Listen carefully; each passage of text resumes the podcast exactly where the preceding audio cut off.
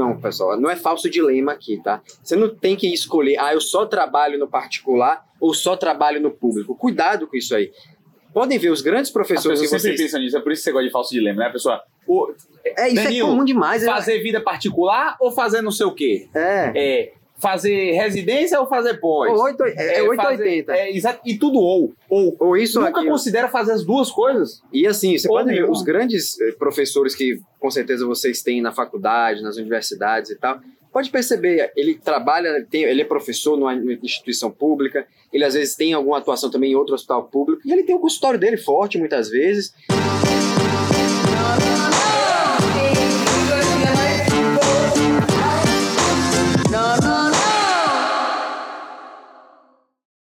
Fala galera, sejam bem-vindos a mais um episódio do Sétimo Cast, o podcast do sétimo ano.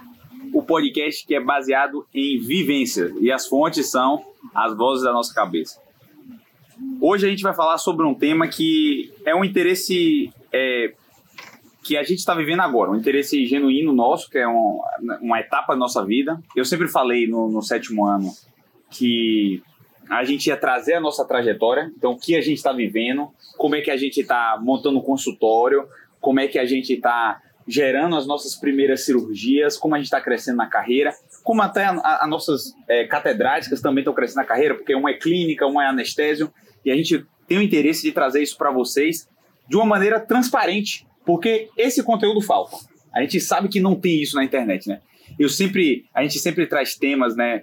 Como ganhar dinheiro na medicina, que é um tema, uma aula de Lucas, como escolher a especialidade.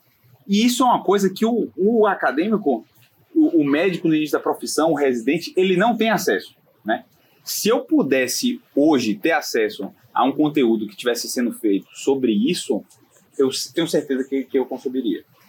E hoje eu estou vivendo na carreira um episódio que eu tô, eu formei e um dos meus maiores objetivos é ter uma uma vida de medicina prática, né? um consultório particular. E como você começa a fazer esse movimento? Né? Existem vários modelos. Você pode direto investir uma clínica, você pode alugar uma sala, né? você pode começar atendendo por convênio em uma clínica maior. Né? Então a gente vai trazer as nossas experiências, o que cada um de nós acha. A gente está no momento da carreira que a gente está começando ainda isso. A gente não é ainda o, o catedrático lá que tem um consultório cheio bombando. Eu espero que daqui a alguns anos a gente volta com a sétima temporada do sétimo cast, a oitava temporada do sétimo cast, e eu possa mostrar o outro lado no futuro para vocês, né? Eu queria perguntar, Davi, eu e Davi, a gente começou é, em São Paulo a atender pacientes nossos lá. Conta aí, Davi, qual, qual foi a nossa estratégia inicial e, e talvez como serão os passos futuros, né? Antes da Davi responder, eu quero falar pro cara que tá no começo da faculdade aqui, ouvindo esse podcast. Fala, pô, Ah, sim. pra que que eu vou assistir esse podcast agora? Eu tô no começo da faculdade, tô, é, tô muito longe de terminar a residência e começar a minha, minha vida privada, né? Mas é, fica aqui, porque assim, você já vai saber como você adquirir algumas habilidades, erros que eles cometeram, o que é que eles fariam diferente. Eu vou dar uns pitacos do que é que eu vi, apesar de não ter essa, é, essa prática privada, eu acompanho muitos amigos meus que estão fazendo. Então, assim, pra você, você pode até achar que agora isso não é, é muito importante. Mas isso aqui vai possibilitar que você faça um caminho diferenciado de quem não tem acesso ao que a gente vai falar aqui agora. Fala, Davi. Certas ferramentas você só adquire se você desperta o interesse nisso. Exato. Esse interesse, ele tem que ser despertado lá atrás mesmo, É. né? Se o cara ele vai empurrando com a barriga a carreira, é, qual é o meu próximo passo? A residência. Então, quando eu chegar na residência, eu penso. Aí, quando chega na residência, ele empurra, só pensa no dia a dia ali, e aí ele faz a residência E de a- qualquer jeito, e a- e quando cai do mercado de trabalho, ele tá perdido. E a tendência é ir seguindo a manada, né? Se você não se planeja, aquela coisa que a gente já conversou algumas vezes, de você montar um plano e, e saber o caminho que você precisa traçar para atingir aquela meta que você tem, que vai ser diferente de qualquer outro, mesmo que seja parecido. Eu e o Daniel, a gente é da mesma especialidade, somos da mesma, da mesma faculdade, mas a gente tem metas diferentes. Cada um tem um- um- uma trajetória um pouquinho diferente, a forma e, de fazer e o pro cara caminho pensar um que diferente. esse negócio que a gente fala assim, que o cara tem que pensar lá na frente uma meta, Senão você segue não é uma coisa difícil. Porque o cara pode estar pensando e falar assim, eu tenho que montar uma planilha do Excel, Não é pra ele fazer agora, é pra ele abrir a mente. isso, abrir a mente e direcionar a bússola. Exato. É direcionar a bússola, Se não é você- fazer um plano lá cartesiano que eu, eu vou, ah, eu vou fazer uma monitoria mês que vem, na do seu se você traça muito a sua. A vida não é, não é uma agenda. É. A vida não é uma agenda, bicho. Porque no, ah, se você traça. Ué, ó, daqui a seis meses eu vou entrar na monitoria, daqui a um ano eu vou fazer uma iniciação científica, aí eu vou passar na residência tal, aí na residência tal vou começar a estudar gestão, um MBA, mas, cara, quantos problemas vão acontecer no meio do caminho? Exato. né? Você vai terminar um namoro, você- sua avó vai ficar doente, é, é, é, seu cachorro vai morrer. Então, assim, muitos problemas vão surgir. A vida ela é imprevisível. Você não pode tentar, porque isso gera ansiedade. Porque você daqui a um ano fala, porra, eu tinha um plano de ter feito essa monitoria, ter feito É, isso, não e não certo. fez. E tem uma analogia que é muito legal com isso, assim, quando você vai planejar uma viagem, não sei se você vai, sabe, você vai pra Europa, vai passar 15 dias viajando. Aí tem gente que pega e faz aquele roteiro, aquele roteiro de assim, 8 da manhã, oito da manhã, tal é, lugar. tal lugar, tal meia, lugar. tal lugar. Tipo assim, eu não tô dizendo que você não tem que. É exatamente a mesma coisa que a gente falou. Você não, você não vai planejar que daqui a seis meses. Mas você tem que saber, não. Pô, se eu fui pra Paris, eu quero passar na Torre Eiffel. Mas, cara, você não precisa colocar a hora de tal coisa. Porque pode ser que em um momento que você tá lá, É. você se deparou com uma coisa que é muito legal pra você.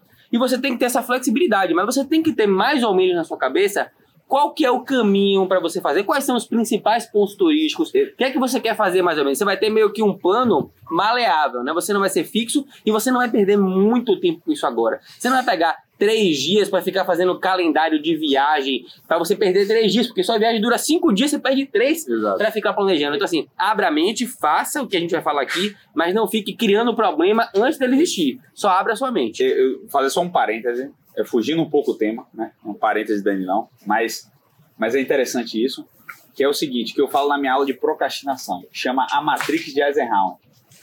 Isso diferencia o bom do mal residente, né? É o quê? É você saber o que é urgente e o que não é, e o que é importante e o que não é. E assim define as prioridades das coisas. Por que, que eu tô falando isso aqui? Fiz esse parêntese. Porque isso ajuda você a não, não tentar organizar tudo. Por exemplo, é, é, eu vou fazer a agenda do meu, ti, meu, meu, meu, meu dia. Vou botar no Notion lá. Sete horas eu vou passear com o cachorro. 10 horas da manhã eu vou correr. 11 eu vou estudar. Se você tenta metrificar tudo, a vida, vai dar errado. Porque surge imprevisto o tempo todo. A vida é, é imprevisível. Você não consegue. E se você tenta prever tudo como vai acontecer, você Você gera ansiedade e frustração. Né? E, e, assim, o, o importante né, de, de você planejar é porque se você seguir a manada, como o Davi falou, Que é o mais cômodo, Que é o vai mais ser o mais cômodo, fácil, vai ser o exato. mais óbvio. você não vai ter uma vida privada. Porque o fluxo natural é você terminar a residência, ficar no plantão que vai surgir, ocupar sua Garante seu agenda, fixo. garante seu, seu fixo ali no final do mês, começa a ter, é, assumir algumas é, obrigações com aquele dinheiro que você ganha, então é aí mais depois confortável. é mais confortável e é, o, e é a evolução natural. É, é para esse lado que a vida vai te levar. Porque é assim com todo mundo. Desde o recém-formado até o recém-egresso da, da, da residência, é isso que acontece. Para você ter uma vida privada, um bom consultório particular, você tem que parar, abrir mão dessa, desses plantões, desse dinheiro no início que vai aparecer, para de fato fazer aquele planejamento, destinar um tempo para aquilo, até porque no começo é consultório vazio. Então, mas aquele turno você não pode ocupar. Não é porque você não tem paciente que você, ah, não, é, porra, meu, meu dia de consultório é quarta-feira, mas velho, já tem dois meses que eu não tenho nenhum paciente. Ah, vai surgir um plantãozinho aqui na quarta, eu vou pegar. Quando o meu consultório estiver bombando, eu vou passar esse plantão. Isso nunca vai É, acontecer. Tem um, tem um, tem um chefe nosso, Dr. Wellison Paiva, é um grande neurocirurgião de São Paulo e ele foi muito presente tanto na carreira de Davi, porque ele é um grande pesquisador, tanto na minha, porque eu era muito interessado na vida particular dele e Davi também. E ele, eu aprendi muito com ele na residência. Ele me ensinou várias coisas assim, em conversa, no cafezinho. Eu falo, cada cafezinho dele para mim valia uma consultoria de 5 mil reais, 10 mil reais ali. Eu poderia ter pago para ele porque vale a pena, né? E ele fala isso, que o consultório particular, quando você monta o seu consultório, ou quando você. Até quando você aluga uma sala, você tem que ir para ele. E eu e Davi, a gente segue isso. Se não tivesse paciente, bicho, a gente ia para lá. E principalmente quando você monta o seu. Aquele horário da sua agenda, você tem que estar dentro dele, né? Porque se você não tá dentro, como o Jota falou, você segue, você começa, continua dando plantão. Ah, não tem nenhum paciente, então eu vou pegar um plantão nesse dia. Você não se esforça para fazer o negócio dar certo. Quando você tá dentro dele, sem fazer nada, você tá o tempo todo ali fazendo, como é que eu vou fazer essa merda aqui dar certo? Como é que eu vou fazer essa merda dar certo? Nem que seja gravando stories no, no consultório, fazendo vídeo pro YouTube no consultório, Estudando marketing. estudando marketing, é, vendo Google Ads, mexendo em, em doctoralha, em Google Ads. Eu acho que vale a pena até a gente dar uma organizada no- no- na, na discussão. A gente faz sempre esse- essas considerações iniciais para poder a galera se situar. Até pra ser o nosso brainstorm. gente, nosso- é, a gente começa os primeiros 10 minutos E, e fazendo quem tá o nosso ouvindo se situar sobre o que vai ser o podcast e, sabe, não tem interesse, não tem interesse agora, em outro momento de repente eu ouça, ou não agora mesmo que eu tô interessado. Mas ne- nessa questão de dar uma organizada na- na- nas, na- nas coisas que a gente vai discutir aqui, e dicas, sugestões e aprendizados que a gente teve nesse curto caminho até agora, é, acho que a primeira coisa é o seguinte, é, e aí a gente falou aqui, mas só pra gente reforçar um pouco mais, o planejamento. Então, assim, tomar essa decisão se é o que você quer ou se você não quer eh, seguir esse caminho. Tem especialidades que têm um viés de eh, não ter tanto a, a- tanta oportunidade ou tanta abertura ou não depender tanto de você ter uma, uma vida particular também, outras mais, e é uma decisão também de perfil de cada um. É como a gente conversou no, em um dos podcasts que a gente já gravou dessa temporada, de que ah, tem gente que tem um perfil mais de tomar conta do próprio negócio, tomar frente, querer ter seus pacientes. Tem gente que quer, não, olha, eu não quero ter essa dor de cabeça, eu não quero montar consultório, eu não quero ter que aprender essas coisas, eu quero trabalhar para alguém e vou estar satisfeito ganhando um pouco menos, um teto mais baixo, mais estável, é, mas, e, e não ter essa dor de cabeça, entre aspas. É também de perfil. Então, mas se você tem esse desejo de, de seguir a medicina, ter também uma atuação particular, é importante que você pense desde o momento que você está, pelo menos, na residência, mas idealmente dentro da faculdade já tenha uma, uma ideia do que se trata, como é. O sétimo ano tenta trazer isso, porque a gente de fato vi, vê que é, a gente gostaria de ter aprendido mais sobre isso desde mais cedo, né?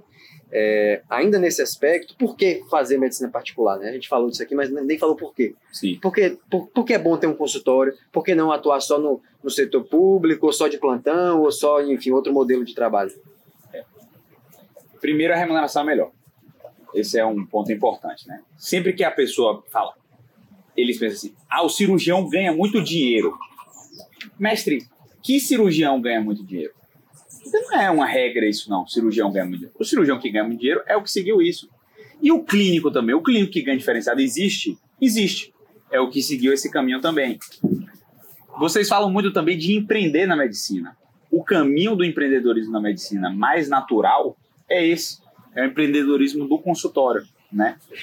E isso te dá a liberdade de trabalhar com a medicina que você acredita. Porque quando você consegue cobrar o valor que você acha que é justo pelo trabalho que você exerce, você consegue oferecer para o paciente o, o tratamento que você acha que é o melhor para ele.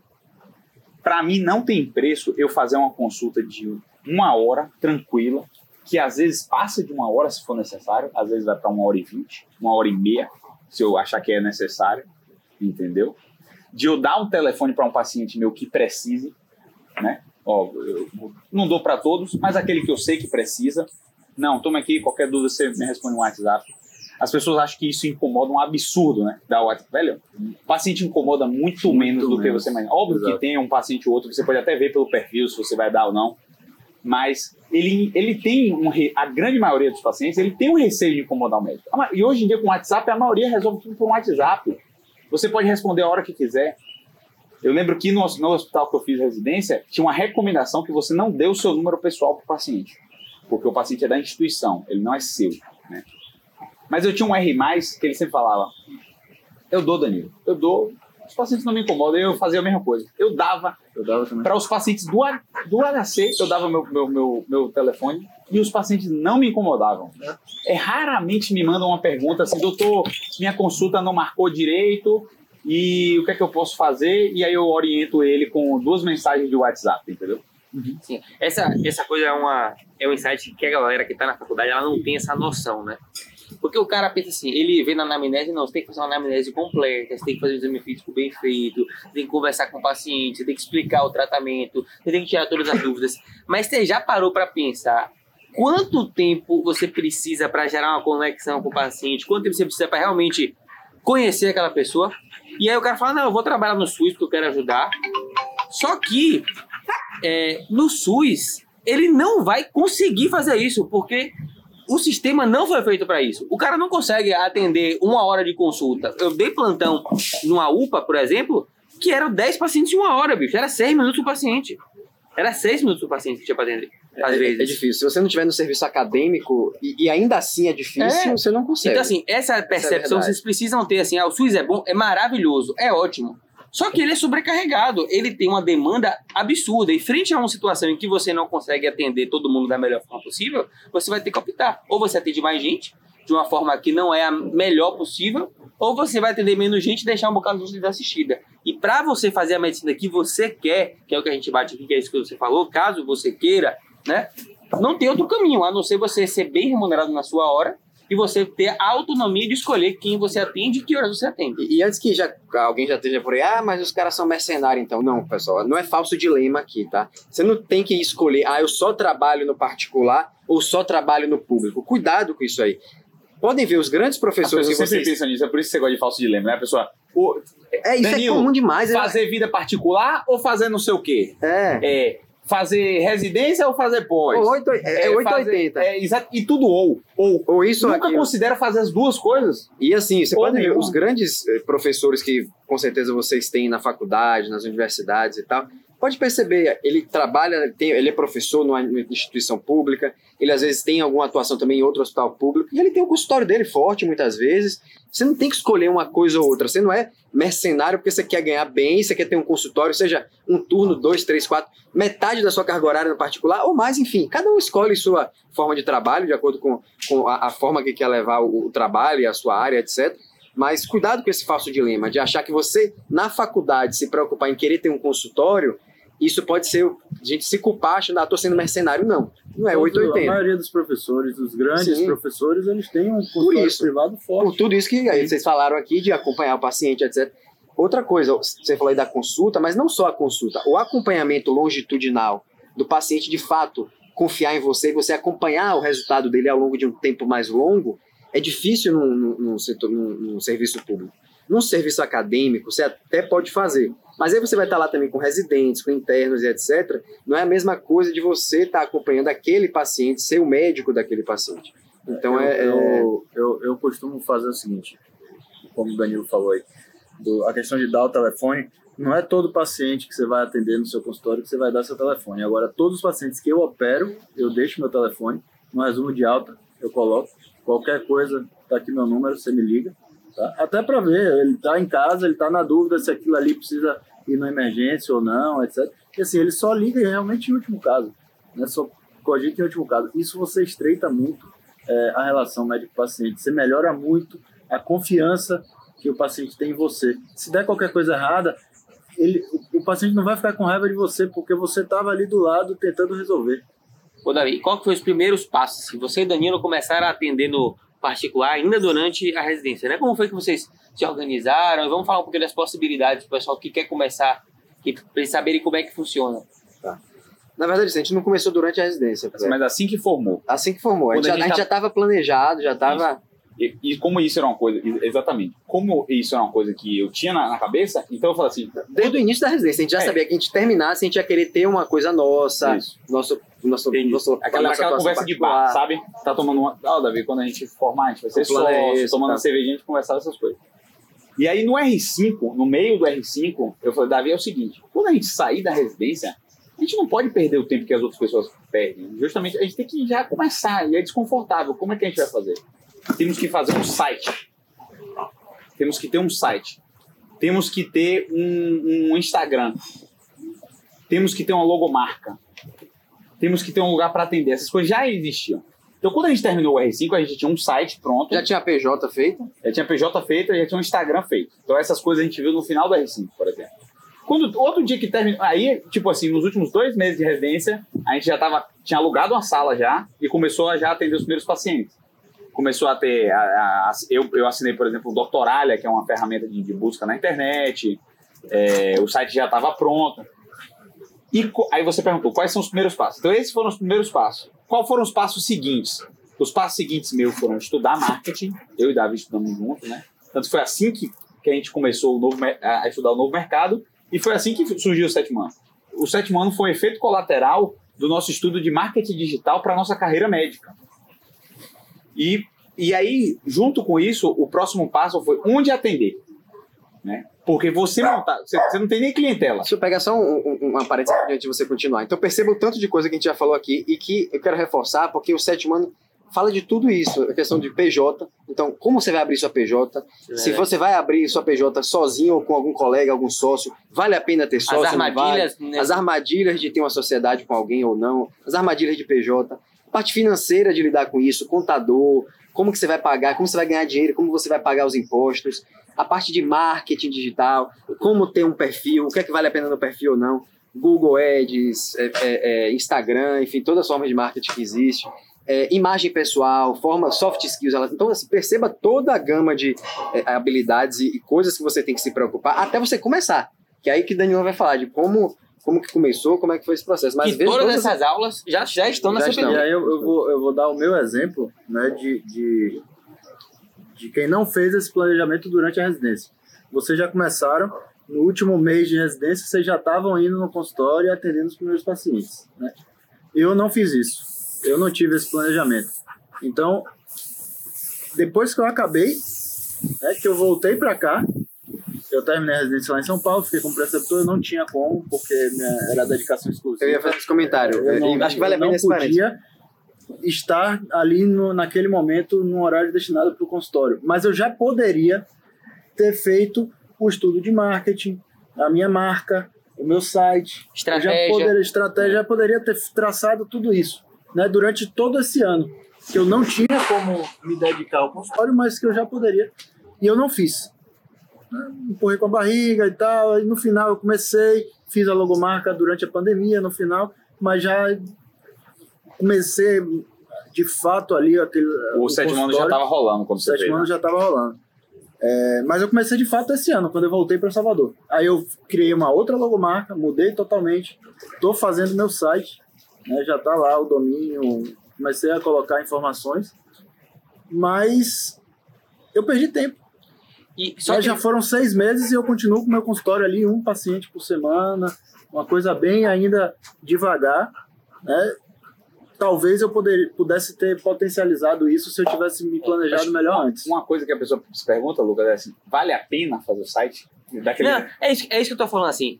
O cara pensa assim, não, porra, mas o cara fez site, eu não tenho a mínima ideia de como é que faz um site. Cara, eu também não tinha. Não quando, tinha, exatamente. quando o sétimo ano surgiu, eu falei, eu não tenho a mínima mas eu preciso fazer. Então, É. você. Não é- a coisa não é nessa linha, né? Eu aprendo, depois faço. que eu aprendo, eu faço. É Não, assim, eu, eu preciso fazendo. fazer e eu vou fazer para aprender, né? É, E eu você vai- fazendo. Aí, a partir do momento que você decide que você tem que fazer, qual é a primeira coisa? Cara, eu vou começar a perguntar a pessoas Exato. que fizeram. E esse é o caminho, né? Não é essa coisa linear, bonitinha. E aí, voltando, volta lá pra, pra sua história Davi, do, do Bom, consultório. é, é, então a gente teve esse planejamento e aí como, como foi que a gente começou? E aí eu vou pegar um, um- um- aspecto aí. antes disso, muitos, muitos é, parênteses, né? Parênteses não, não.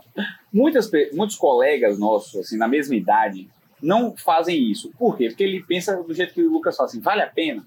Tipo, porque eu vou alugar uma sala, vamos dizer que eu alugue um turno, vou pagar mil reais num turno por semana em um consultório bom. Pago mil reais? Não vou ter paciente, é um passivo de mil reais. Que é mais ou menos a média hoje em dia, né? Aí você paga um site, logomarca e impressos pra você. Sei lá, Mas, um pacote aí, 3.500 reais, você resolve isso, acho, 4 mil reais, né? O quê? Não? É mais, é você que faz Eu não. paguei agora. É baratinho. Logomarca, seis itens de papelaria. É, não vou citar o nome, quem quiser pergunta pra gente, eu não vou Fazer não ganhei nada É. para fazer esse mexer, mas a empresa é bacana, eu, eu indico. É, seis itens de papelaria, É. fiz cartão, pasta, receituário, um bocado de coisa. É, assinatura de e-mail, um bocado de- Quanto? de Deu quanto? 899. Muito barato, muito barato. Sai Mas barato. mesmo assim, o que eu queria dizer, mesmo que fosse mais caro, eu e o Davi um mais caro, você vai ter um gasto ali, o cara fica Dividido de pensando, 12 vezes sem juros. o cara fica pensando assim, pô, será que vale a pena investir esse dinheiro agora? Se não vai ter nenhum paciente, é um passivo que eu vou assumir, né? Danilão falou que, que eu não posso assumir passivo. Mas esse aí, na verdade, é um investimento. É investimento. É um investimento. Só que você demora de retornar ele. Mas se você não faz agora, demora. E uma coisa que, que eu sempre falei assim, ó, você tem que ter o seu lugar. Porque se você não tem, por exemplo, sua tia te liga e ela fala assim, Davi, eu quero que você atenda minha prima. Se você não tem um lugar para atender, no próximo que ela tiver, ela não vai te ligar. Não vai. Se um conhecido que ele conheceu no Instagram fala assim, Danilo, você atende? Eu atendo, é aqui. Mesmo que ele não vá, ele agora, no uso do conceito dele, ele atende e ele tem um local. Se você na primeira vez falar não, é igual a oferta de trabalho. Lucas, você quer trabalhar aqui comigo? Se você falar não, nunca mais ele vai dar outra oportunidade. Eu, uma chefe minha lá, a doutora Grace, me falou isso ano passado, lá em São Paulo. Ela falou, que ela "Jota", tem um consultório forte particular um em São Paulo, forte, Einstein, essas coisas.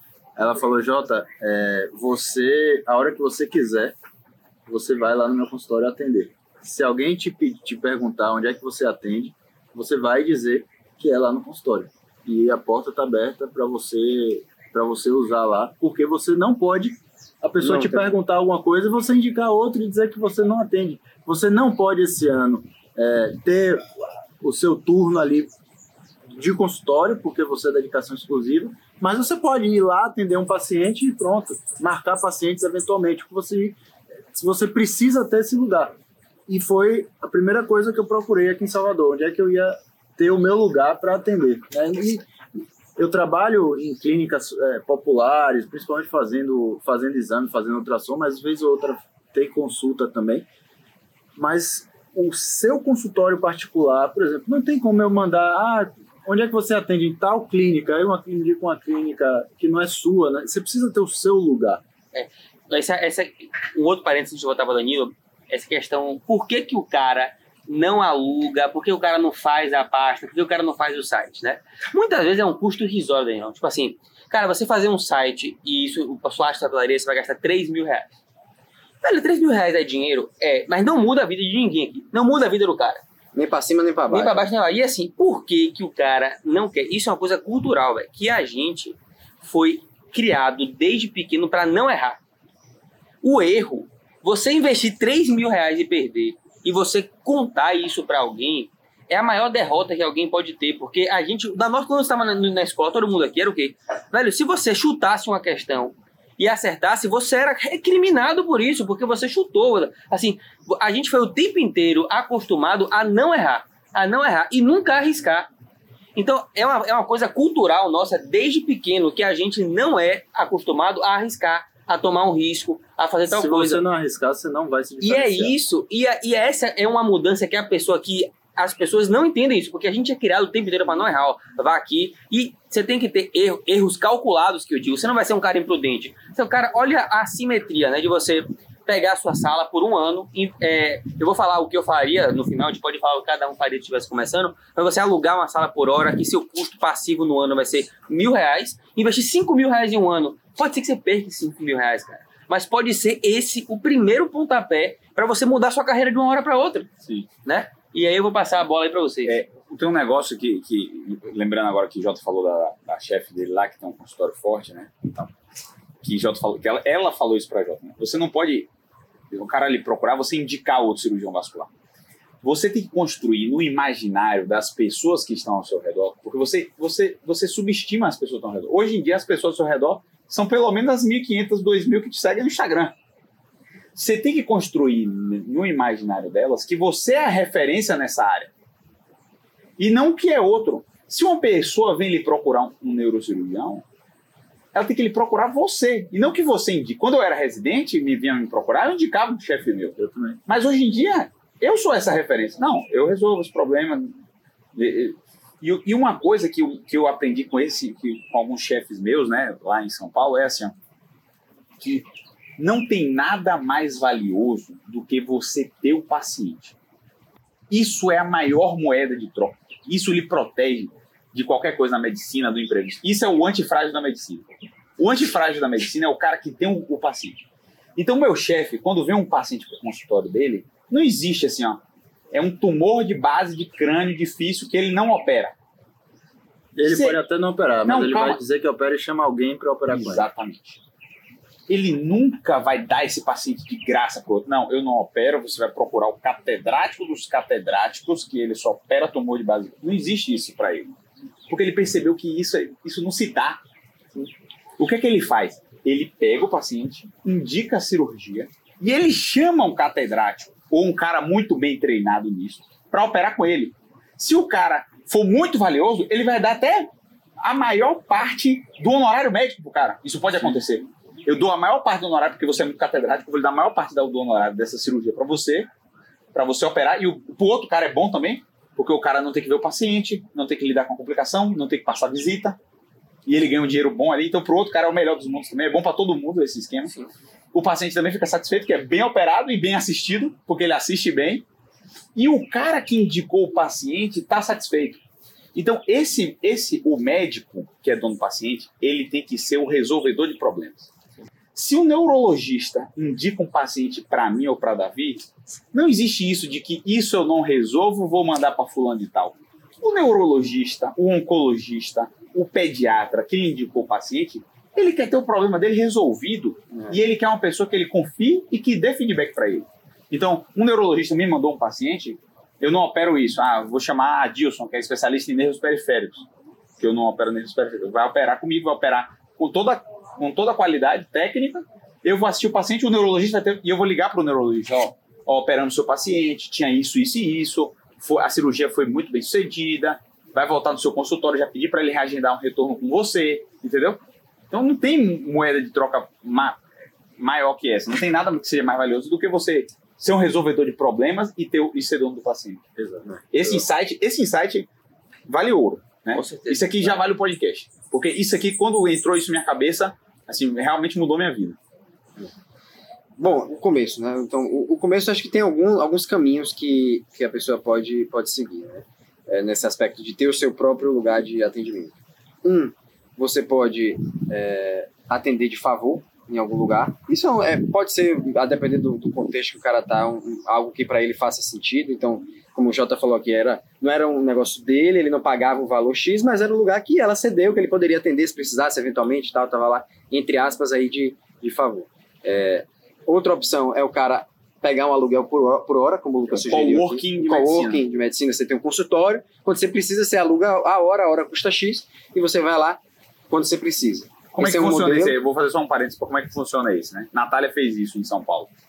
Você paga um preço irrisório, tipo assim, 200 reais por mês, 150 reais por Acho que é mês. 200 reais pra você entrar no negócio. Ah, é. Você tem um paga valor uma taxa fixo, para tem uma entrar. taxa mensal, E né? depois- é assim, anual. Você, Aí você depois você, entrar. mensal, você paga por hora. E é tipo assim, tipo, sei lá, 60 paga reais a hora. 60 reais a hora. E aí o, a consulta você cobra, sei lá, 400 reais, você vai ganhar os 400 e pagar 60 para clínica.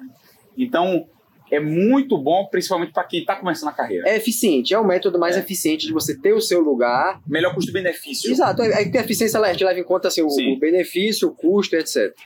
Tem esses dois modelos. Outro modelo é você alugar um turno, um valor fixo mensal, é, com que você combina com quem é o dono do, do consultório. Isso aí tem, pode ter vários modelos, pode ser um valor fixo, pode ser um valor fixo com um percentual de produtividade, pode ser só produtividade, enfim, isso aí você vai encontrar diversas formas em vários lugares. Ou você montar o seu diretamente. Acho que são esses quatro principais modelos que você pode é, acabar seguindo. Quais são as vantagens e desvantagens de cada um, né, para quem está aí pensando e escolhendo a sua, sua é, como começar? É, na ordem que eu falei aqui. Então, nesse modelo que o Jota falou, primeiro assim, não tem um custo fixo nenhum, um custo praticamente zero. É, você vai só quando você precisa. Por outro lado, é um consultório que não é de Jota, é um consultório e- de Não é nem que isso não é de Jota, é que é um favor. é um favor. E tudo Você- que é favor, você não se sente confortável pra aju- ajustar, alinhar com a Sim, secretária sim. alguma coisa, entendeu? E eu ia falar assim, não é dele, então o paciente chega lá, não vê assim, é de J. Não, é de uma, uma outra chefe e J tá aqui. Isso, de certa forma, não é a relação melhor que o paciente esperaria. Ele espera chegar lá e encontrar o seu nome na porta, chegar a encontrar um lugar que é- ele sinta que é seu. É. Essa é uma visão, né? O paciente ele não quer ter a impressão, por mais que Jota esteja no começo da carreira, o paciente não tá nem aí pra isso, né? É. A percepção que o paciente vai ter é de Danilo, cara, eu não, não tô nem aí se Danilo tá no começo, eu quero ser bem tratado com Danilo como se ele tivesse 60 anos de carreira aqui. Então, assim, pra você na sua cabeça falar, nossa, mas eu tô no começo da carreira, eu não tenho como. Beleza, tio, mas você vai ter que assumir esse ônus, né? E o paciente vai te julgar por isso. Então, assim, são vantagens e desvantagens nesse modelo. No modelo de, de coworking, de um valor por hora, etc.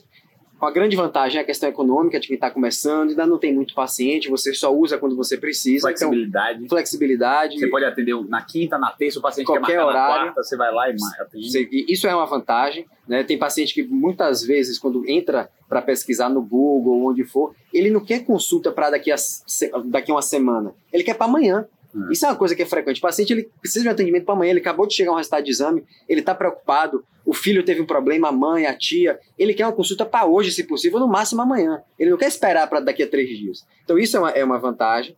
A desvantagem, você pagando só quando você precisa, você não não, não queima a ponte, né? Você não bota a pele em, em jogo na questão financeira também. Você não vai, faz aquele negócio você que vai se esforçar, queira ou não queira, menos para fazer aquilo dar certo. É aquele negócio que, o- que o meu chefe falou, que você tem que ter a sala vazia e tá dentro dela tentando É. resolver o problema. Aí vem esses dois modelos. É tipo assim, você bota a corda no pescoço, mas você bota com a caixinha embaixo, né? Porque qualquer coisa você bota o pé no. É. Aí o outro você vai botar a corda no pescoço. Aí nesse outro modelo você bota a corda no pescoço. Você pode botar uma corda fininha, uma corda de nylon, Barbante. um barbante, ou você pode botar uma tora. Um modelo mais é, é, menos pesado e, e que você se compromete menos financeiramente, coisa, é o que eu e Danilo fizemos, é, de você alugar um turno. né? É, a gente teve a felicidade de ter um amigo nosso, o Dr. Yuri Neville, que conterrâneo nosso, foi, fez a mesma residência, excelente, foi um excelente residente, excelente profissional, montou um consultório dele, E tem uma vida privada muito forte em São tem uma Paulo. vida hoje. privada forte hoje em dia. E a gente conseguiu, alugou um consultório, alugou um turno no consultório dele, um consultório muito bom, muito bem localizado, muito bem feito, com uma excelente secretária. A gente nem entrou no ponto da secretária, mas depois a gente pode falar sobre isso. É, e conseguimos com um preço muito bom, que era um cara conhecido, amigo nosso e tal. É, mas, assim, parecido com o que seria é, é, em qualquer outro Essa turno, experiência foi até boa pra gente, pra gente ter ideia do que a gente quer. do que a gente Porque quer. quando a gente teve lá, a gente falou, eu quero ter isso que ele tem. E a gente conseguiu combinar de dividir um turno. É. Porque no início, é, é, é, você tem pouco paciente, às vezes não tem mesmo. É assim que acontece com todo mundo no início. Então a gente dividiu o turno. Dividiu o horário, obviamente, mas dividiu também a- a- a- o encargo financeiro. E isso facilita. Então você ah, tinha um paciente, o outro tinha, combinava horário, o paciente no início, isso acaba facilitando as coisas. E o outro modelo, então a vantagem desse modelo é essa questão do comprometimento. Desvantagem é o custo fixo. Não, a desvantagem é o custo fixo, a desvantagem é que a secretária não é sua. Não é sua. Hoje o que Mas é um acontece? modelo que ela é bem treinada, Ela é bem treinada, é boa, Você vai mas ter uma Isso em- relação e, direta peraí, com galera, ela. Eu quero fazer um parênteses que isso é em São Paulo, viu, galera? Eu tive a experiência com Laura agora, tipo assim, véi, o serviço de secretária em Salvador, em geral, Deve é ser muito muito ruim. ruim. A gente tá, e o Danilo tá montando É. Então, assim, um em São Paulo, A gente sabe que o principal desafio, a gente já, já tem isso em mente. Vai ser Vocês têm, que- serviço. vocês têm que entender, galera, que assim, a consulta é você vender uma roupa. É, igual vender você ir comprar uma roupa. Sabe aquele vendedor que é chato? E Tem aquele vendedor que você não queria comprar nada, que você saiu de lá com quatro, com quatro camisas, três gravatas duas calças, né? É exatamente a mesma coisa. A secretária, cara, é a sua vendedora. É a ela vende você. Então você não pode achar que. Ela não tem interesse em vender você, na maioria das vezes, porque o salário dela é fixo, ela tá preocupada com o filho dela, Eu que ela que tá que a gente ganhando. podia guardar. Que você vai trazer coisas muito boas. Eu acho que a gente podia só terminar esse ponto entrar no Sim. ponto da secretária, porque a gente vai falar de treinamento, do que, que ela tem que fazer, forma de remunerar a secretária, tudo isso acho que. Mas, pode- é- mas hoje, o, pra mim, um dos, um dos. O que é que me fez. Eu, eu e Jota agora estamos. Eu e Jota, Davi também vai entrar com parceiro de, de um empreendimento maior. Né? A gente vai montar uns nossos consultórios particulares top do jeito que a gente sempre quis, sempre sonhou. E já estamos alugando sala, já estamos partindo para o próximo passo, que é o último modelo que o Davi vai falar agora. É. Mas, para mim, um dos revés desse modelo de você alugar o turno é que a secretária não é a sua secretária. No início é muito bom, porque ela é bem treinada, como o Davi falou, ela resolve a maioria dos seus problemas, mas tem uma hora que você precisa de uma coisa que seja sua, mais que personalizada esteja ainda. dedicada a você, que você possa cobrar ela sem estar preocupando, pô, será que eu estou incomodando ela? Não, não é incomodando ela, tipo, ela Você é tá a sua pagando ela ali fazer- você. É. Tem uma hora que isso é necessário, né? É, Principalmente sim. quando aumenta o seu volume. Então, esse modelo fixo de alugar um turno tem essas vantagens e desvantagens, e aí parte para um modelo é, é, que você se compromete mais, que é você montar a sua própria clínica. Um lugar seu, seja alugado ou comprado, pagar a secretária, pagar a parte de manutenção, aluguel ou a- o pagamento enfim, da, daquela compra que você fez, se comprometer com aquilo para o longo prazo, porque não é investimento para um ano, dois, é um investimento para pelo menos 5 a 10 anos no mínimo e, e mais ainda, enfim. Então, esses são os quatro. Aí vem a questão da secretária, e aí você pode, acho que, começar, porque tem muita coisa para a gente falar sobre isso, né? É, eu, vou, eu vou falar um pouquinho da secretária, mas eu queria antes falar um pouco dessa parte de consultório que você está falando. Eu já falei para alguns de vocês pessoais, vou falar para nossa audiência aqui agora. Quando você está eu recebo muita pergunta na caixinha. E da... Lucas sabe isso porque ele gera a carreira de Laura, que é uma carreira É. de consultório particular igual a nossa, É. entendeu? Assim, quando você está montando um consultório, o, que é que o estudante que está sabe? Ele assim, eu preciso de paciente e eu preciso de dinheiro para montar um consultório. Ele fala, beleza, vou- dinheiro meu pai tem. Juntei, sei lá, meu dinheiro e vou fazer. Só que, cara, o consultório é uma empresa. Se você não adianta você querer focar 100% no seu paciente, porque você vai ter uma empresa. Você vai ter telefone para responder, WhatsApp Business, você vai ter é, salário, FGTS, férias de secretária, quem vai substituir a secretária? Você vai ter o café que você vai ter que colocar, você vai ter a limpeza do consultório. Se você fizer algum procedimento, você vai ter os pérfuros para você descartar isso. Como você vai descartar? Qual é o lixo que você vai colocar? Quem que vai recolher esse lixo? Qual é o horário? Então, assim, é uma empresa. Então, assim, não tem como você é, querer o seu consultório sem o ônus dessa parte business, né? Então não tem como o cara querer montar. Você pode ter, sei lá, 500 mil reais para investir em uma sala só de 50 metros quadrados e botar o porcelanato de 2 metros que você queira.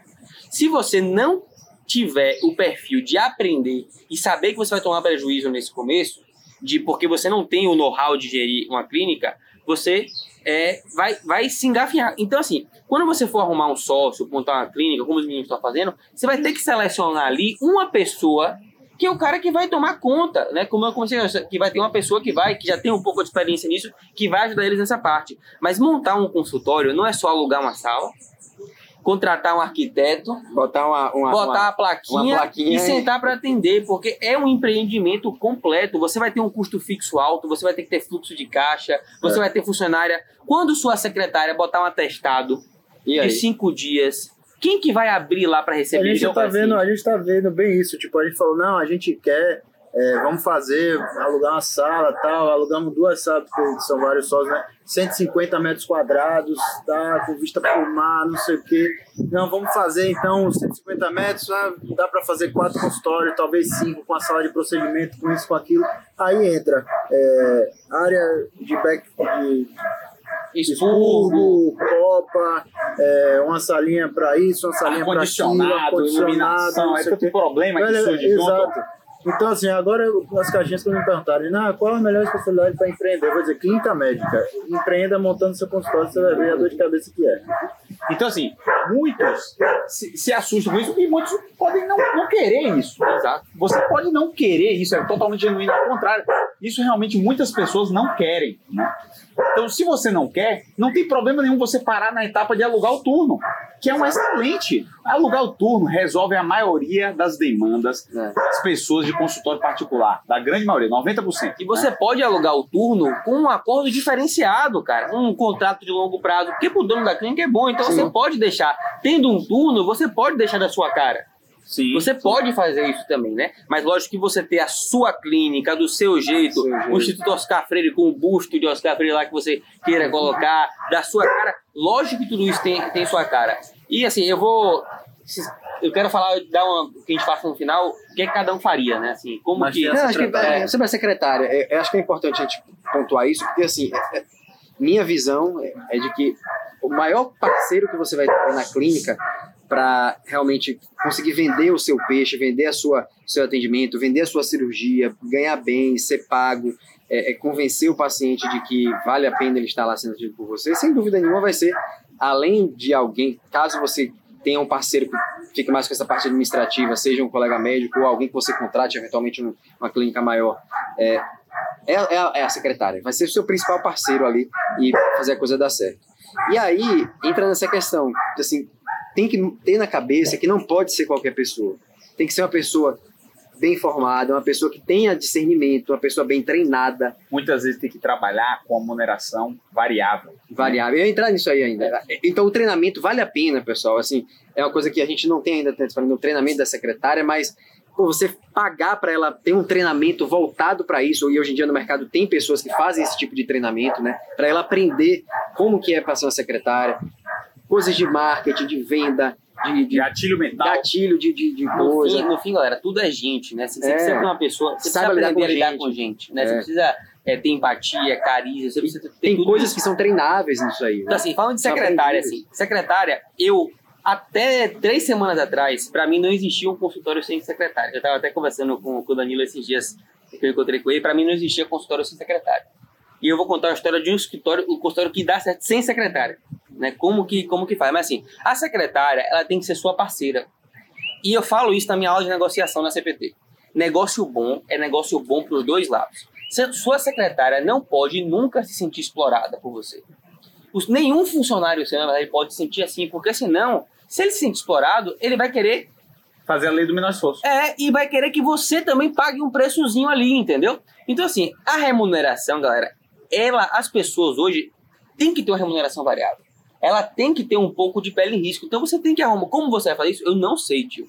Mas você, nas, nos seus colaboradores que agem, que, pode, que te trazem receita, que te trazem dinheiro, eles têm que ter um interesse direto em trazer dinheiro para você. Exato. E, esse, e querendo ou não, galera, todo mundo quer ganhar dinheiro.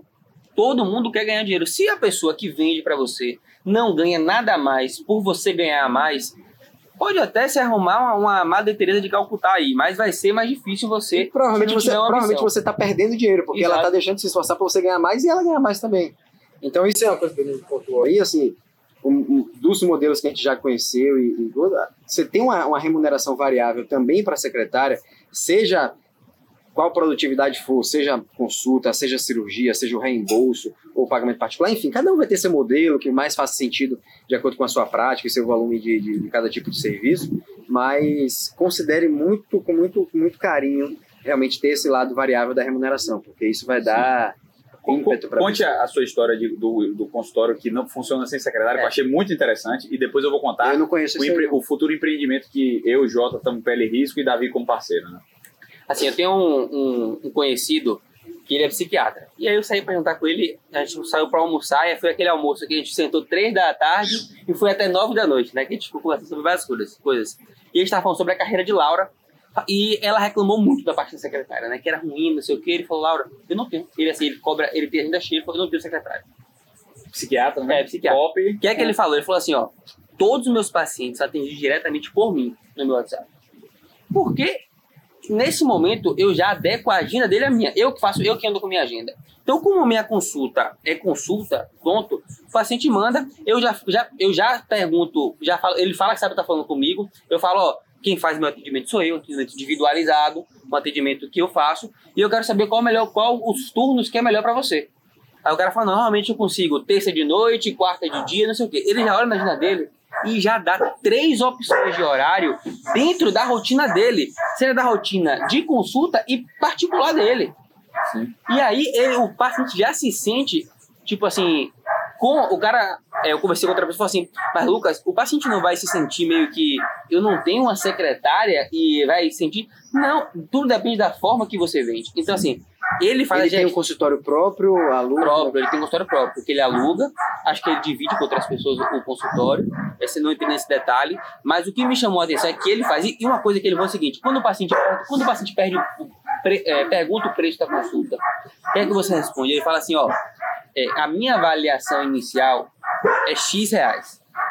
O preço do seu tratamento eu não tenho como te dizer antes de te conhecer né? Porque assim, ele vê a- necessidade do cara, então assim, ele é um psiquiatra, ele faz a parte terapêutica. Só que se ele percebe que é um cara que não tem condição financeira de pagar a hora dele, ele encaminha um psicólogo. Se ele percebe durante a consulta que ele tem, ele faz um pacote individualizado para a demanda da pessoa. Então ele consegue fazer essa gestão da agenda e oferece um atendimento prime. Se o cara quer cancelar a consulta, ele cancela diretamente com ele. E ele já remarca no melhor horário para ele e para o próprio paciente no mesmo momento. Não, é entendeu? excelente. Então, assim, lógico que isso aí gera um incômodo maior Sim. também para ele. Trabalho grande. um né? trabalho grande, mas assim, você vai. Não existe almoço grátis, galera. Ele, ele converte muito mais os pacientes dessa forma e ele consegue ter uma vida mais tranquila, porque ele consegue adequar as consultas à rotina pessoal dele, porque a secretária não sabe se ele quer ir jogar tênis ou se ele tem um, um jantar de família tal dia que ele precisa sair mais cedo. Exato. É, o- agora eu estou numa fase com o Jota, né, que a gente está entrando com sócio no negócio. Davi ia entrar, mas acabou que vai ser um parceiro nosso, mas não vai ser sócio. E ele é baseado em um modelo que eu vi em São Paulo que eu gostei muito, que é um modelo que eu teria um turno e estaria feliz do, desse modelo. Eu vi um colega nosso que foi chamado para trabalhar como neurocirurgião nessa clínica, é uma clínica de multiespecialidades, que você não sabe quem é sócio e quem não é. É como se fosse um time, uma equipe. Todos bem formados, todos com excelente formação, todos alinhados com o tipo de atendimento, atendimento premium, né? com paciente premium, com a estética, com a boa vestimenta, aquelas coisas que a gente fala. Então, o, o médico parceiro que aluga o turno, ele tem um total acesso à secretária. A secretária como se fosse dele, ele não está tipo alugando um turno. Ele é parceiro, ele é do time. Então, para o paciente, para as pessoas, não sabe quem é o sócio e quem não é. Ele tem o mesmo, todos têm o mesmo acesso à secretária e, e as mesmas regalias. Esse é o modelo que eu falei, pô, se tivesse isso em Salvador, eu seria parceiro. Tanto que Davi optou por não ser sócio pelo ônus financeiro e vai ser parceiro. Ele vai entrar no, no Instagram da clínica, ele é parceiro tanto quanto a gente, vai ter o mesmo acesso à secretária. É um modelo muito bom para todo mundo, né? O sócio arca com risco muito maior, com risco da gestão e tudo, e pode ser que no futuro tenha um retorno financeiro Sim. ou não, né? É, uma, é um negócio de risco. Então a gente está montando um, um, que a gente nomeou de núcleo Oscar Freire, né? Por que isso? Porque o Oscar Freire ele formou na UFBA e ele foi para São para USP, né? Ele foi para USP e é o nome também de uma clínica que, ou de uma rua em São Paulo que é uma rua é conhecida, é uma coisa diferenciada, diferenciada uma, qualidade, qualidade, é. atendimento premium, né? Então eu a gente gostou desse nome por esse motivo. A gente alugou é, duas salas são grandes, 150 metros quadrados, e a gente quer montar uma coisa que seja esteticamente bonita, que aí foi em São Paulo que eu aprendi isso, né? Olhando o consultório desse chefe nosso, Davi. Que para o carisma do poder, como eu falo, para a autoridade, a beleza importa, né? A qualidade das coisas importa. As pessoas julgam o lustre da clínica. Você pensa que não, mas o, o, o paciente premium, ele, ele, ele julga. Ele julga a caneta do médico, ele julga a qualidade do móvel, né? Então, a gente quer fazer um negócio que seja premium, top, de qualidade, com pele total em risco, né? Com pele total em risco. Então, é, eu espero nas próximas temporadas até ter um podcast de como foi isso, se deu certo, se deu errado. Se der errado, a gente também vai contar, vai mostrar, vai mostrar o, o, qual foram os erros e os acertos disso aí. O que, que eu, eu faria, assim, né? Que é o que eu tô fazendo meio que com Laura, assim, né? No, no começo da carreira se eu fosse tivesse uma hospital de clínica. Tem um conceito que chama de corredor. Isso é, é de algum livro. Eu acho que é o homem mais rico da Babilônia. Não sei qual, qual que é o livro que eu vi. Isso que é assim, é você de você aprender o know-how com quem já fez, né? Então assim, eu inicialmente eu iria começar. Meu objetivo final era esse. Era o que vocês estão fazendo. Né? Era esse ter o meu núcleo, ter a minha sala. Para mim, isso é o, é, é o caminho mesmo de você ter o atendimento Prime de longuíssimo prazo. Você quer ser um neurocirurgião catedrático com seus 60 anos? Pô, você quer ter a sua sala para você atender, você quer ter o seu lugar. Pô, é muito bom você ter aquele lugar que é cara. seu. Né? Pô, você conta uma história, pô, tem 30 anos que eu tô aqui, tem 20, isso é muito bom. Mas eu, no começo, eu começaria alugando por hora. Quanto custa, Lucas? Assim, custa de 40 a 60 reais, depende da cidade. E tem cidade que não tem. Tem cidade que você não vai ter essa possibilidade. Né? Tem cidade pequena que não tem. Depois eu iria para alugar um turno. Quando eu alugasse um turno, eu não ia só alugar um turno. O que, é que eu ia fazer? Eu ia começar a aprender como que é a gestão desse lugar. Né? E aí que entra o corredor. É você pegar o know-how dessa clínica que já funciona para você tentar pegando essas massas, pô, como é que esse cara, que esse cara faz quando a secretária dele falta? Não, o que, que esse cara faz? Pô, esse café aqui, pô, quando o café falta, como é que você pega esse café? Pô, o banheiro aqui, quando tem um vazamento, como é que faz esse vazamento aqui? Esse expurgo, como é que o cara faz? Eu ia entrar nesse lugar não só para atender, eu ia entrar nesse lugar para pegar o know-how do business. Sabe o que é legal? Que esse cara que já fez, geralmente ele gosta de ensinar. Sim. Às vezes a gente pensa que o cara não gosta de ensinar. E, e na residência muita gente não tem esse insight, E porque durante coisa, a residência você já tem que estar aprendendo com seus chefes. Isso tudo- aí também. Tudo que fez sucesso, tudo que deu certo, a pessoa tem orgulho e prazer Não, de contar contar, como é que foi. Como fazer amigo e influenciar a pessoa? A pessoa, ela se gosta que você se interesse nela. Exato. Gosta que você se interesse genuinamente no que ela fez. Ela gosta de contar como foi o negócio dela. Quando eu pego esse meu chefe, O o cara Yuri, que faz um prato no restaurante, ele gosta de ir lá e contar como ele fez e perguntar ao cara como é que tá e tudo. Todo mundo gosta de Sim, quando a coisa é. deu certo. tem esses dois exemplos que Mostrar. eu e o Davi seguimos, que é o, o Paiva e o Yuri, ele, é, tipo, devem ter um, sabe, uns sete anos de diferença entre os dois. O Paiva tá mais à frente e o Yuri um, um pouco abaixo em tempo, né? Os dois estão com um consultório top em São Paulo e dando certo. Eu e Davi usamos como exemplo eles dois. E sempre que eu tive contato com esses dois, eu, eu perguntava demais. É igual a historinha que eu conto do meu fellow. No meu fellow eu fazia 50 perguntas por dia pro meu chefe. Ele gosta porque ele vê que você é realmente interessado. Você não tá fazendo pergunta idiota ou pra puxar o saco. É porque você tem interesse e quer aprender. Cara, eles gostam de explicar isso. Ele gosta de contar. Então, quando eu tô com o Yuri, Yuri, como é que funciona isso? E como é que você ganha dinheiro? E até o ponto que quando eu criei intimidade, quanto é que você está ganhando? Quanto é que você ganha nessa cirurgia, né? Mas é, é. quanto é que essa cirurgia remunera? E essa? E esse tipo, né? Sim. Porque você vai aprendendo os detalhes da coisa. E, a secretária? Ela pede como? E quando ela pede? Aí depois eu fui para a secretária. É, é, secretária, como é que você faz o pedido? Como é que processa um reembolso? Como é que você aborda o, paciente, o, o cliente? Né? E eu fui exatamente esse negócio do corredor aí que você falou, que eu não conhecia esse negócio, mas eu fazia isso quando eu estava lá no consultório. Não, e, e assim, quando você, não só o cara te ensina, quando você tem que ir lá para servir. Então assim, você, o cara tá sobrecarregado, pô. Então você, quando você assume alguma função, você já aprende muito mais fácil. Você pega um sabugo ali no consultório do cara, para você realmente aprender como é que funciona. Você pode assumir uma função administrativa dentro da clínica, porque a maioria dos médicos não vão querer fazer isso. E eu conto isso com aconteceu com Laura. Laura atende no consultório particular dela, né, que ela aluga por hora, e ela atende também no box de CrossFit, né? Lá tem um consultório que tem fisioterapia, nutrição ela atende. Ela começou a ajudar o cara em várias coisas. O cara jogou, cara, você não quer ser a gerente aqui do, de todos os, os, os, os profissionais, os que, profissionais que atendem. E, entendeu? Tipo assim, então as, as coisas vão começando a surgir por você ter uma produtividade, porque se ia acontecer um dia, o cara, o, o, o recepcionista do box, é, teve um, um piripaque lá, passou mal, ficou embora. Ela chegou pro cara fulano, é, o cara passou mal aqui, eu tô sem paciente. Você quer que eu fique na recepção pra você? Ela falou, você quer que eu fique na recepção você? Não, não não, eu vou ficar. Só que, velho, ó, ó pra um dono de clínica, um cara que você tem, que se ofereceu para ficar na recepção para você. Olha o, o, que você agrega para esse cara. Né? Você aprende, e você aprende também. Porque quando você fica na recepção um dia, cara, você não tem noção do que é um aprendizado de você um dia com sua secretária, ou um dia com, na recepção do, de uma clínica. Não, eu, eu, tô, eu voltando para Salvador agora, não tenho minha própria secretária. Eu falei, Natália, é, eu quero. Eu peguei um celular e eu e Natália somos as minhas secretárias. Só contei que falar no telefone do com a Natália, mas o resto, o WhatsApp, eu que faço a gestão, é, eu que estou organizando a clínica, eu que estou processando os reembolsos médicos, então estou estudando reembolso. Cara, o aprendizado que eu estou tendo, eu sinto a dor do cliente. Quer ver uma coisa interessante? É, eu, eu vejo até como é o resultado do Google, o Google Ads. Né? Google Ads é aquela propaganda do Google Ads. Eu estou pagando o Google Ads e aí eu vejo o resultado.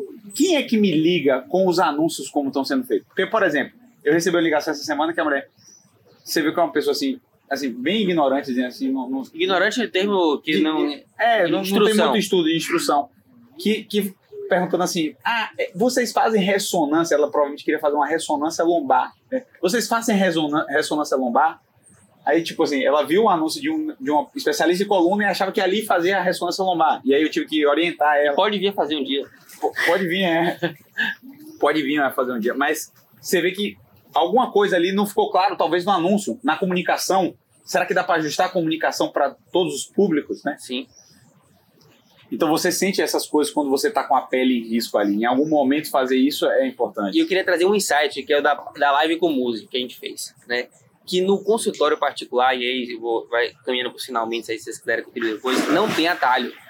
Muzi falou que assim, Danilo, você perguntou para ele, cara, qual que foi o ponto de inflexão no seu consultório, quando que esse consultório começou a bombar, não sei o quê. E é um cara que tem milhão de seguidor, shape bombado, todo a 1.900 reais a consulta. É, ele falou assim, ele chegou assim, Danilo, não tem, não tem atalho. Meu consultório levou o que todos os consultórios tempo levaram. É de 8 a 14 anos, a 12 anos para um consultório bombar. Então, cara, se você quer montar um consultório particular, se prepare para você trocar dinheiro por um ano, pode se estender não, um pouquinho mais, para você não, perder. Um ano é você investir. É, né? para você perder dinheiro. E você não vai ter essa consulta cheia. Pensa, o cara que é estourado, levou 8 a 12 anos e com a comunicação muito boa em rede social, mais de milhão de seguidor e levou esse tempo. Outro insight brilhante que ele deu foi do seguinte, que por mais notoriedade que ele tem, ele tem um milhão e poucos seguidores. Milhão e poucos. O Instagram não leva paciente. Mas o que mais leva o paciente, o que traz o paciente mais qualificado, essa é a palavra, é a indicação. E, e isso é muito importante. Então, aí entra as coisas que temos na CPT no sétimo ano. Acho que eu já o networking, por coisa. exemplo. a aula de, rela de relação médico-paciente que eu vou dar na próxima semana. Essas coisas são ouro. Essas coisas são ouro. Eu agora tive, cheguei em Salvador e o primeiro turno que eu cheguei em Salvador estava com agenda cheia particular. Todos os turnos preenchidos. Dessa agenda cheia particular, tinha dois pacientes que eu indiquei cirurgia, que era da mesma família, eu atendi um, indicou para o outro. E aí na próxima semana agora, eu tenho mais duas pessoas da mesma família. Então eu atendi quatro pessoas da mesma família, dois casos já são cirúrgicos, os outros dois eu não sei ainda. Só falar uma coisa, pegar um parênteses com uma coisa que eu falo. Por que que assim, por que, que você tem isso cheio com neurocirurgia? Porque você escolheu uma área com muita demanda também. Também, também. Então, isso é uma coisa que você tem que entender, galera. Quando vocês forem escolher uma área de atuação, a demanda é muito importante, porque a indicação de boca a boca só vai surtir efeito maior também se tem muita demanda. Porque se não É tiver. uma coisa comum. Se não tiver muita. Ah, você acha que vai ter indicação boca a boca para tumor de base de crânio? Não tem, porque não tem nem a pessoa aqui com essa doença para ter essa indicação. Não que você né? não possa fazer. É. Aí entra outras habilidades. Por exemplo, o network com o colega. Exato. Com o cafezinho no hospital com os oncologistas. Participar das sessões de oncologia dos grandes hospitais. Exato. Né? Das Quando- clínicas. Abrir Quando- um consultório, eu consegui um Tem um, um chefe urologista que hoje está estourado em, em- em Salvador, o Nilo Jorge, que ele. Eu, eu conversei com ele e ele falou o seguinte: Danilo, quando eu, antes de vir para Salvador, eu fui lá na gerência de uma das maiores redes de oncologia lá em São Paulo, dizendo que eu queria ir para Salvador. E o cara me fez um network com, com as redes de clínica. E, e- e- em dois meses, quando eu voltei, eu estava atendendo. Ele tinha um consultório em um núcleo de oncologia estourado de Salvador. Sim. Hoje ele é a referência de, de uro-oncologia em Salvador, entendeu? É, eu acho que a questão do paciente qualificado, que o Danilo falou, só explicando melhor isso, eu acho que eu já falei. É o seguinte, o cara quando ele vem por um, pelo, viu você no Instagram, viu você no Google Ads, Doctoralia, qualquer coisa, ele vem com o pé atrás. Né? Por mais que ele tenha visto seu currículo, que viu suas, suas postagens, viu que você tem uma autoridade, ele não te conhece. É diferente, Ele é um paciente completamente atrás. diferente. Exato. E às vezes Aquele não é um paciente paciente, o paciente do jeito que, que do, o problema que você quer resolver. Ele vem com, às vezes, por exemplo, com uma coisa que não é neurocirúrgica, por exemplo, direito. É mais neuroclínica, É. né? O cara, quando ele vem indicado por um colega seu, Ele, tá ele já é paciente daquele outro colega, ele já confia naquela pessoa e você já é uma referência para ele. É, Ele não te transfere põe, confiança. ele transfere, exato. Existe essa transferência de confiança quando um outro profissional te indica. A confiança que o paciente tem naquele cara, ele vai transferir para você porque você é a pessoa de confiança que ele indicou. E quando é no boca a boca de um paciente para o outro, aí entra a experiência de- do atendimento. Né? Fala, olha, Danilo é um cara, você vai ver, a consulta dele custa X reais, mas vale a pena, porque você vai passar uma hora, ele vai te revirar do avesso, ele vai perguntar de tudo na sua vida, ele vai te explicar todo o tratamento que o cara já vai te dar, já- você já vai com aquilo, porra, eu vou para um lugar que vai ser top. É, é- é- essa minha experiência com essa família é, é a exemplificação exatamente do que o Jota falou. Quem me indicou essa família foi um colega médico, que é dessa família. Ele falou. Então, a primeira consulta veio um paciente qualificado, que tinha um problema porque ele já sabia, é um paciente que tinha um problema cirúrgico, e, e desarmado porque veio de indicação de um colega médico, né, que é parente deles. Né, Essa consulta aí eu exerci o bom atendimento. Foi um atendimento completamente diferenciado, tanto que sentiu isso que a, gente chorou junto na consulta. Pra você ter uma ideia. Eu e, e- e- e- duas acompanhantes choramos na consulta, pra você ter uma ideia. Cara, aquilo ali criou um vínculo com a família, que a família, assim, muito, muito bom com essa família. E aí eu quero trazer um insight que eu tive no finalzinho, quando eu tava. Que eu tava voltando, fazer esse movimento de voltar para Salvador, né? Que eu conversando com, com um chefe meu. E eu falei assim. é, Ele falou assim: Danilo, é, a relação médico-paciente é tudo na nossa profissão. É tudo. Pra você ter uma ideia, eu atendi uma paciente hoje que foi um aneurisma eletivo, que ela estava, não tinha nada, foi um achado incidental. Complicou, com provavelmente na hora da clipagem do aneurisma. Pegou uma perfurante. A cirurgia foi sem intercorrência, mas ela acordou hemiplégica, hemparética. E até hoje ela é hemparética. Mas essa mulher chega no consultório e me ama, me abraça, tira foto comigo, me adora. Então a gente sempre está preocupado com o seguro, com o processo. com O seu melhor sendo advogado que, é a sendo o seu maior advogado, e não só de erro, mas de, de qualidade de atendimento mesmo, de tranquilizar, de, de ter uma família próxima de você, é você ser humano, velho, estar perto deles, tranquilizar, ser presente, tirar dúvida. E, e outra coisa que eu aprendi, isso acho que provavelmente foi naquele livro do Henry Marsh, que é um livro de um neurocirurgião famoso, que ele fala assim: o neurocirurgião, e isso se aplica para qualquer outra cirurgia, ele gosta muito de operar. Mas o tesão maior da cirurgia é quando você tem uma cirurgia desafiadora e ela dá certo. Aí você vai para casa, eu chego para casa, falo para Natália, Natália tá até ouvindo, ela fala- eu falo assim para ela: Cara, Natália, eu operei uma cirurgia catedrático. Eu sou o melhor cirurgião do mundo nisso. Chego, aí fico contando para ela, né? Fiz isso, fiz aquilo, não sei o que, ficou padrão.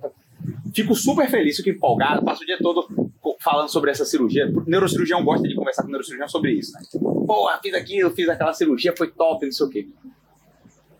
Esse é o tesão do cirurgião, né? Quando você faz uma cirurgia, né, Jota, você pode dizer aí, mas quando você tem uma cirurgia desafiadora e vai bem.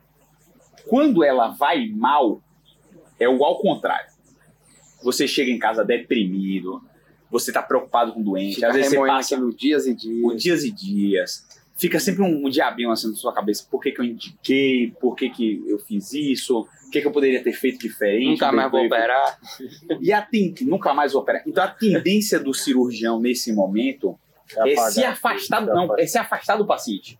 Porque lembra aquela dor que ele teve. Lembra a dor dele. E é, e é ruim. Na, na residência eu percebi isso aí. Eu, eu tive isso. Todo mundo Todos- tem- todos todo têm, mundo né? tem. Tem que ser justamente E- o Tem contrário. que ser o contrário. É. Quando, quando, Felizmente quando, teve quem me disse quando- na, quem quando me a sua- a sua cirurgia dá isso, né? certo- Que É o momento de você se aproximar. quando a sua cirurgia dá certo Ainda na mais. residência, você quer ir todo dia no quarto do paciente. É. Porra, o exame físico padrão, tá melhorando, tá melhorando, pô, não sei o que e tal. Toda hora você vai fazer o exame físico. Quando dá errado, você não quer passar Você não quer passar. né? Mas é esse momento, e o Henry Marsh fala isso, que você tem que ir dobrado. É. Você tem que ver o problema e ir todo dia enfrentar a sua dor. E ir todo dia conversar com a família. E todo dia confortar ele. Esse é outro insight desse podcast que vale ouro, cara. Esse podcast ficou padrão, já passou da hora, então acho que tá Passou. na hora de da gente dar uma. encerrar. Então, encerrar. quando você tiver, seja sempre presente na família. E no momento que, que, que as coisas desandarem, o momento que o paciente sofre mais, isso serve para o clínico também. Quando o paciente estiver pior, tiver mais sofrimento, que ele estiver mais enchendo o saco, Seja é a hora que ele mais precisa é. de você.